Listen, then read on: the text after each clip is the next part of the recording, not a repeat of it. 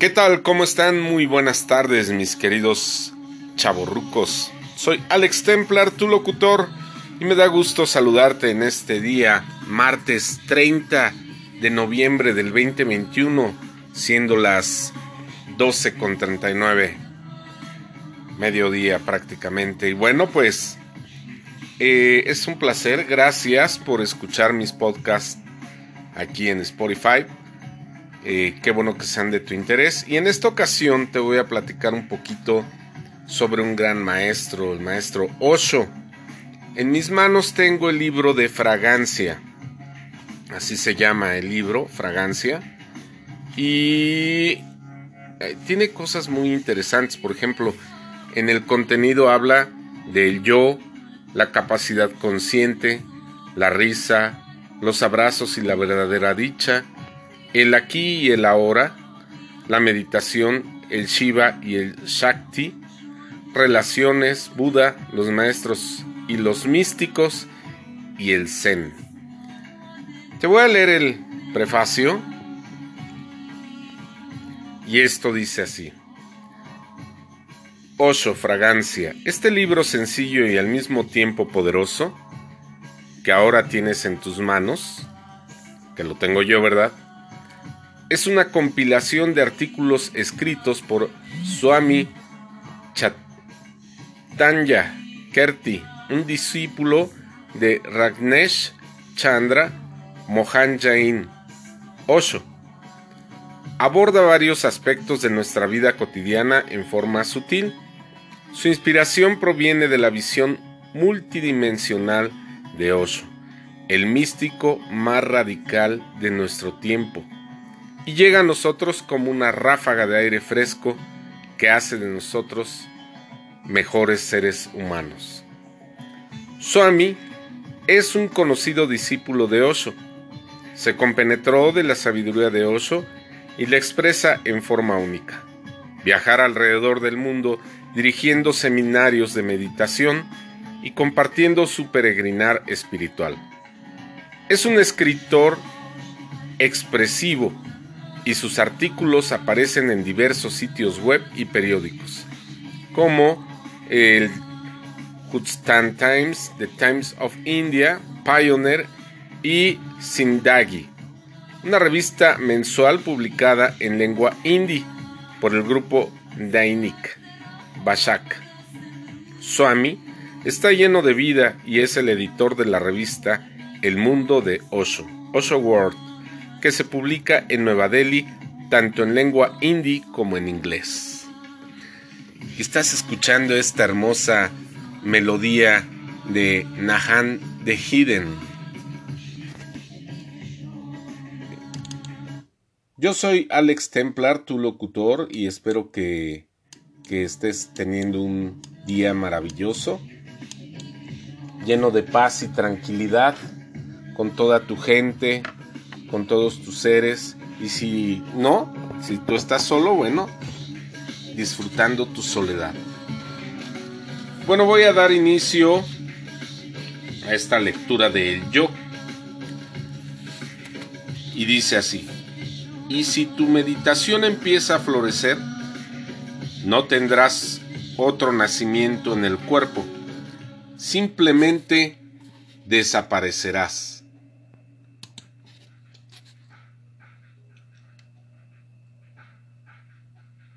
Como el incienso desaparece en el cielo azul, o como la fragancia de las rosas desaparece en el cielo azul. Te convertirás en parte del cosmos. Que eso somos, una parte del cosmos de todo el universo. Recuerda que es importante irradiar vibraciones positivas.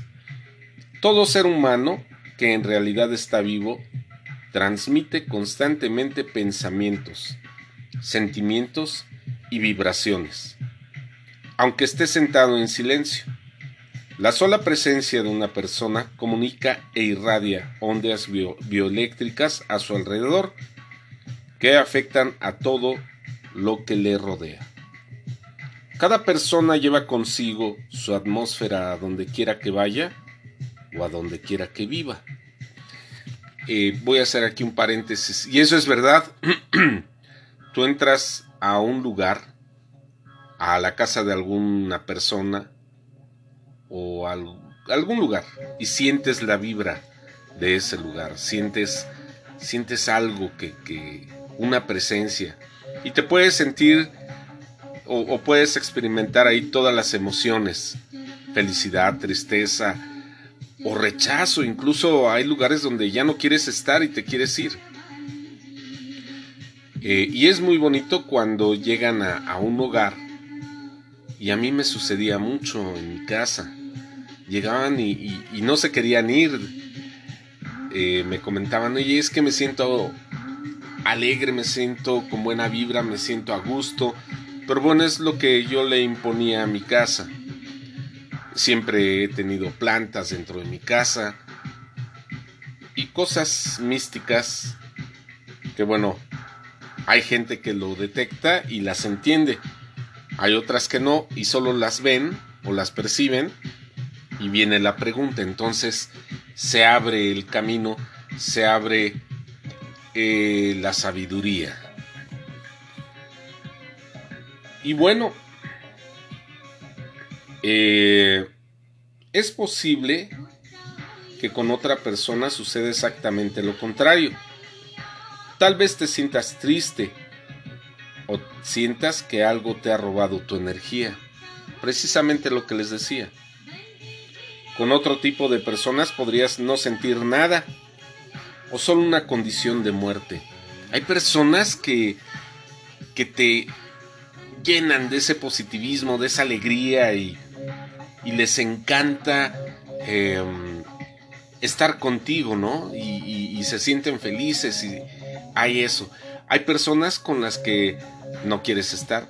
O después de estar con esa persona te sientes agotado porque te roba tu energía. Son los famosos vampiros de energía. La meditación es un esfuerzo consciente por llegar a estar plenamente vivo e irradiar vibraciones positivas. Es una alegría estar con una persona que medita. En su presencia te sientes elevado y entra a tu ser cierta clase de relajación, rejuvenecimiento y gozo. Estoy seguro de que has experimentado esa sensación con alguien o al entrar a algún lugar. tu prana, tu prana significa energía, se expande. No es algo imaginario, ni es una alucinación. Ocurre en realidad y las personas sensibles pueden experimentarlo. Por tanto, es muy importante que veas con quiénes te relacionas o con quienes pasas tu tiempo. Una persona sensible escoge con cuidado la compañía de las personas porque su vida es valiosa. Osho aconsejó a todos que llenaran su vida de amor, que practicaran el amor. Cuando estés solo en tu habitación, siente amor, irradia amor. Llena toda tu habitación con tu energía, de amor. Siente la vibración de una frecuencia nueva. Siente que te meces como si estuvieras en un océano de amor. Crea vibraciones de energía, de amor a tu alrededor y de inmediato empezarás a sentir que algo está ocurriendo. Algo en tu aura está cambiando. Algo alrededor de tu cuerpo está cambiando surge calidez en tu cuerpo. Estas eh, bueno, esto básicamente transforma en un ser más vivo. Está desapareciendo algo parecido al sueño. Está surgiendo algo parecido a un estado consciente. Sumérgete en ese océano. Danza, canta y permite que toda tu habitación se llene de amor. El amor que depende de alguien es un amor de baja calidad. Te lo voy a repetir porque esto es importante. El amor que depende de alguien es un amor de baja calidad. El amor que se crea en tu interior El amor que creas a partir de tu propio ser es energía verdadera. Por eso es muy importante amarte a ti mismo. El conocimiento propio puede llevar a Dios. Osho cuenta una hermosa historia tomada de los Upanishads. En una ocasión, un joven llamado Sheteketu regresó de su Gurukul.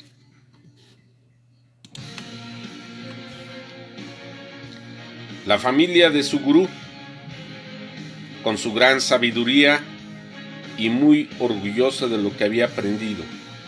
Su padre, el sabio Udak, lo vio venir y se entristeció. Voy a bajarle un poquito a la música. Ahí creo que me parece correcto.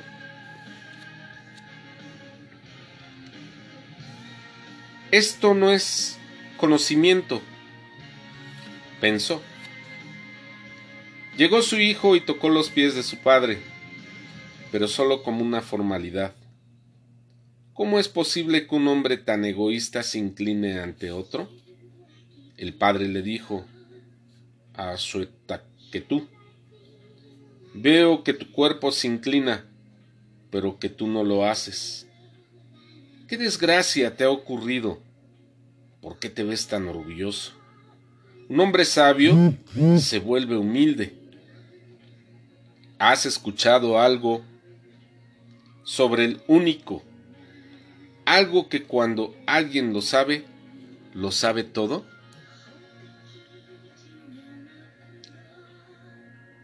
tú respondió, ¿de qué hablas? ¿Cómo podría alguien saberlo todo al conocer al único? Absurdo. He aprendido todo lo que puede aprenderse en la universidad. He llegado a tener tanta profundidad como es posible en todas las materias que enseñan en ella. Solo volví acá cuando mi maestro me dijo, ahora lo sabes todo y puedes regresar a casa. Pero nunca he escuchado hablar del único. ¿Cómo puede alguien conocerlo todo al conocer al único? Udalak dijo, si ese único eres tú, el Tat Tuam Asi, que eres tú. Si lo conoces, conocerás todo. Aquí voy a hacer un paréntesis porque me recuerda lo que nosotros los masones practicamos y es ir a tu interior y entonces trabajar sobre tu piedra, trabajar en ti. Bueno, continúo. Tuve un, pequeño contratiempo. Pero bueno, ya estoy aquí nuevamente. Entonces, dice, ah, le estaba comentando que hay que trabajar sobre, sobre uno mismo. Y es precisamente lo que está platicando aquí Osho, con su, perdón, este Udalak, con su hijo que regresaba de la universidad. Dice, si lo conocerás, si lo conocerás todo, has desperdiciado tu energía. Regresa ya, nunca vuelvas aquí a menos que conozcas a ese único que al conocerse se conoce todo. Porque en nuestra familia nadie ha sido un Bagman solo de nombre. Hemos dicho que somos brahmanes porque hemos conocido el Brahma. No perteneces a nuestra familia si no conoces a ese único. Regresa a la universidad.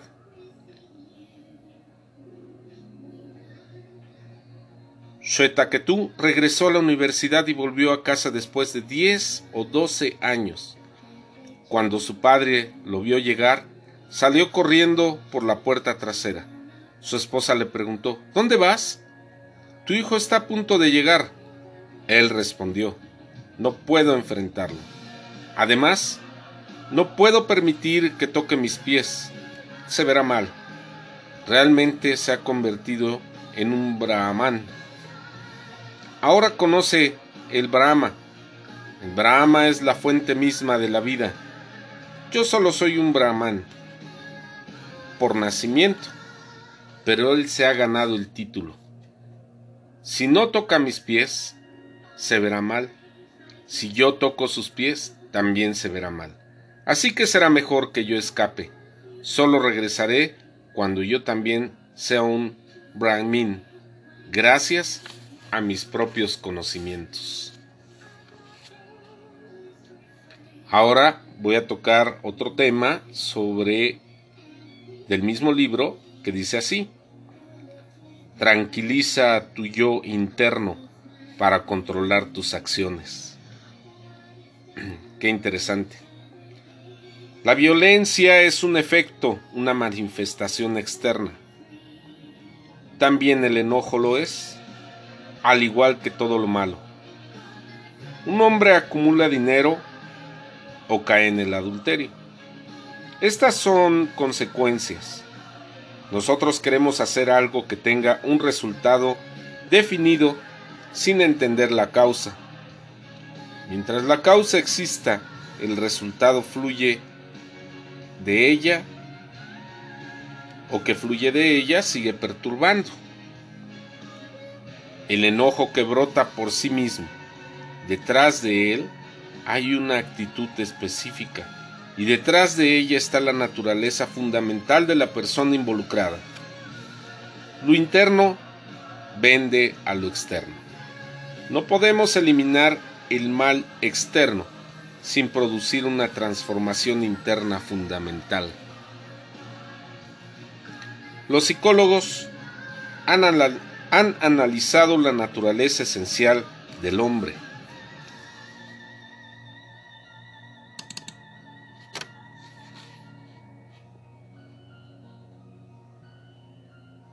una naturaleza especial que produce ciertas tendencias que tienen ciertas consecuencias. Causa y efecto, ¿no? Si lo recordamos.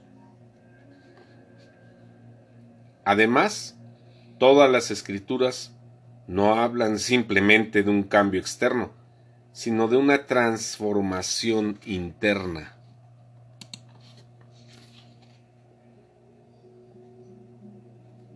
También les he planteado esta pregunta a quienes desean llegar a ser ascéticos, a quienes desean renunciar a la familia y al hogar y llegar a ser ascéticos. Les pregunté, ¿es posible alcanzar la no violencia, la continencia o el desprendimiento mediante un esfuerzo de voluntad? Dicen que puede alcanzarse. Nosotros ejercitamos nuestra voluntad. Decidimos hacer algo o no hacerlo. Por ejemplo, yo hago una promesa de no mentir. Pero eso garantiza que ya no diré mentiras o que no me dejaré llevar por la ira. Si alguien pudiera garantizar la no violencia, simplemente ejerciendo su voluntad, sería maravilloso. Alguien podría decir o decidir eliminar cierta maldad, pero el solo, el solo decidirlo no la eliminará. Sería maravilloso que con solo decir una palabra se lograran resultados. Los místicos religiosos han ofrecido una forma de hacerlo, disciplinar la mente, el cuerpo y la lengua. Con disciplina se llega a la plenitud. Si la mente está en silencio, aparece la no violencia. Si la mente es pura y tranquila, el resultado es la continencia. Otro resultado es la ausencia de la codicia. Pero si la mente está inquieta, si anda errante como un simio, si corre detrás de diversos objetos y se preocupa por las personas y las cosas, ¿cómo puede haber no violencia y continencia? No son el resultado de comportarse como un simio, Si fuera tan sencillo, yo insistiría en que todo mundo se entregara a la vida monástica. Nadie debería permanecer fuera. Se cree que con solo pronunciar una palabra se hace realidad lo que deseamos sin importar lo que sea. Pero eso no sucede en el mundo real. Y un hombre espiritual que trata de avanzar sin primero dar madurez a su meditación, a menudo se verá obligado a volver a recorrer su camino. Es necesario sentirse bien con uno mismo. Krishnamurti, el místico iluminado, dijo en una ocasión, murmuramos sobre los demás porque no tenemos suficiente interés en el proceso de nuestro propio pensamiento y nuestra propia acción. El ser humano promedio no vive más de 60 o 70 años. ¿Y qué hace durante esos años? Pasa la mayor parte del tiempo murmurando, pensando y preocupándose por cosas que en realidad no le conciernen directamente y le queda muy poco tiempo para hacer algo a favor de su propia vida. Gurdjieff, el místico ruso, solía decir, vivimos en un estado de conciencia tan adormecido que si en realidad contáramos los minutos en que en realidad estamos totalmente despiertos, totalmente conscientes, no serán más de 5 minutos en un total de 60 años. De estos 60 años pasamos 20 durmiendo y pasamos los otros 40 soñando despiertos, logrando nuestras ambiciones y nuestros deseos y persiguiendo espejismos.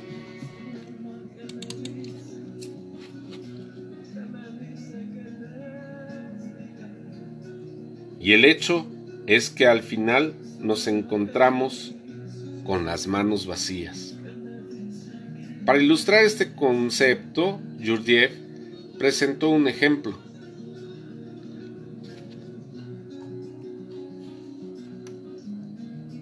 ¿Qué tal la música? ¿Qué tal el ambiente? Rico, ¿verdad? De buena vibra. Qué bueno. Deseo de verdad que estés aprovechando esto. Dijo que no somos capaces de concentrarnos durante 60 segundos en el movimiento del segundero de nuestro reloj de pulsera. Nuestra mente se aleja rápidamente. Podrían requerirse tres meses para alcanzar esa concentración este es el estado de nuestro nivel de conciencia, siempre en agitación. Y al tener un estado mental tan agitado, no podemos realmente celebrar nuestra vida. En realidad, no nos sentimos cómodos, como en casa. No estamos mentalmente donde estamos físicamente. La mente es como un lago lleno de olas. y nuestro ser es visible en medio de ellas. La meditación nos hace superar esas olas y en ella nos sentiremos bien como en casa. Un recurso para transformar las emociones. Gurdjieff, el místico ruso, fue un gran maestro iluminado de la época moderna aunque no recibió educación, tuvo varios discípulos que eran intelectuales, como Uspensky y Catherine Mansfield. A menudo sus discípulos les era difícil trabajar con él a pesar de ser muy inteligentes. El maestro creaba situaciones para despertar todo tipo de emociones en sus discípulos y les pedía que se enfrentaran a esas emociones creaba una situación en la que una persona nueva perdiera los estribos sin darse cuenta de que Jourdiev había creado la situación. Osho llamaba esto recurso de grupo. Y bueno, aquí hago otro paréntesis. A veces es divertido ocasionar eso para ver cómo reacciona la gente, hasta dónde puede controlarse, hasta dónde puede controlar sus instintos o sus emociones, su cerebro reptiliano, cómo responde. Este tipo de situaciones pueden crearse, pero solo en una escuela donde muchas personas están trabajando en sí mismas. Y cuando Gurdjieff exclamaba, recuerden que deben permanecer tranquilos, todos sabían que había creado una situación. La intranquilidad no puede desaparecer en forma tan repentina porque tiene raíces físicas. Osho explicó, el enojo no puede desaparecer de manera tan inmediata.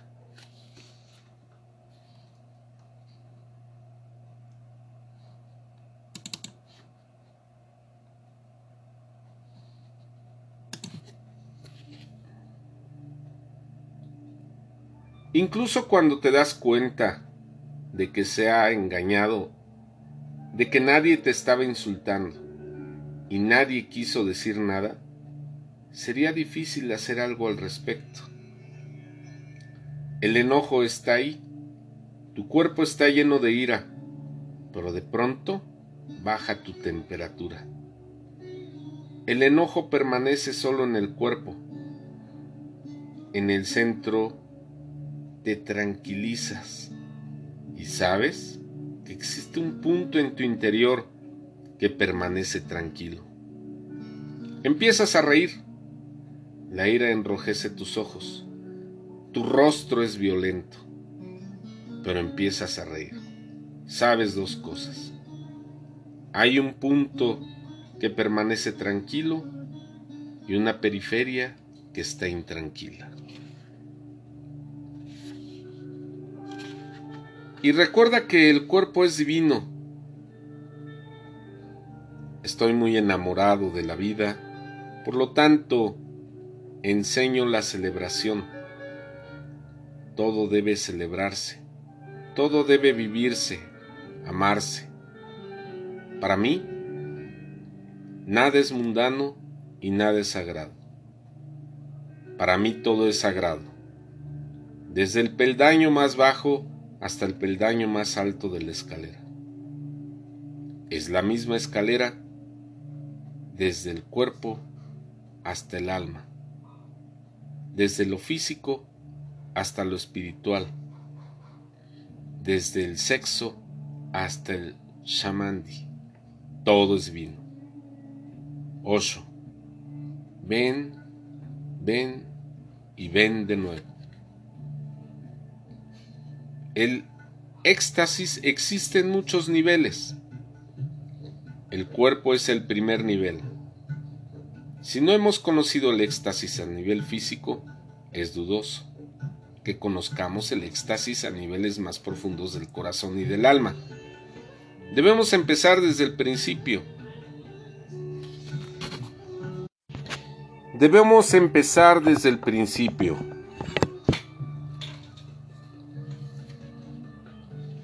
El cuerpo es el primer paso en el trayecto interno.